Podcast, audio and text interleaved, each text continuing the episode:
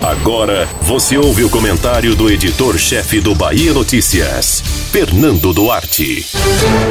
Depois da frustrada tentativa de chegar à Câmara dos Deputados em 2018, o vereador César Leite resolveu apostar todas as fichas e se tornar um bolsonarista de carteirinha, com direito a seguir à risca a cartilha do clã presidencial.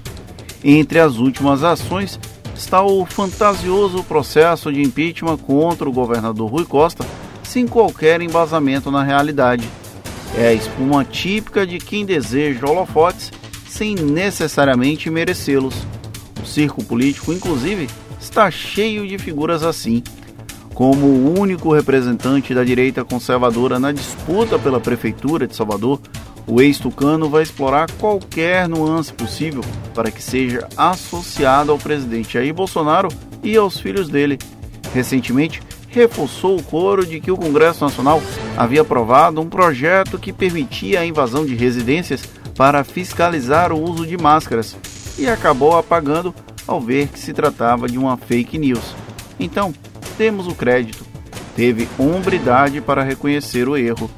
Ainda assim, a campanha dele para o Palácio Tomé de Souza não tem como foco trazer a direita para o debate ou simplesmente trazer o bolsonarismo para a discussão. Quem conhece um pouco de política consegue perceber que César Leite tem foco no futuro e planeja ampliar os quase 18 mil votos que não foram suficientes para levá-lo à Câmara dos Deputados há dois anos. E, sem a legenda do PSDB, depois de brigar com todos os caciques, era difícil garantir sequer uma reeleição para a Câmara de Vereadores. Além disso, há uma clara disputa ombro a ombro com Alexandre Aleluia para ver quem é mais bolsonarista nas redes sociais. Como vai faltar colhões para barrar a candidatura do herdeiro de José Carlos Aleluia pelo DEM, dificilmente a divisão de votos da direita conservadora radical na capital baiana seria favorável para César Leite.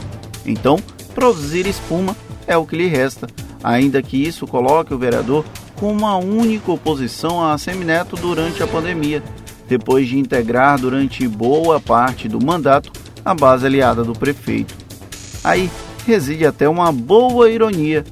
César Leite faz exatamente o papel que o PT faria contra a Semineto caso não houvesse um acordo de cavalheiros entre o gestor soteropolitano e o governador Rui Costa. Você imagina uma comparação em que um bolsonarista interpreta o papel de um petista clássico? Pois temos esse exemplo palpável. Boa sorte para César Leite. Ele pode não estar certo, mas também não está errado. Você ouviu o comentário do editor-chefe do Bahia Notícias, Fernando Duarte.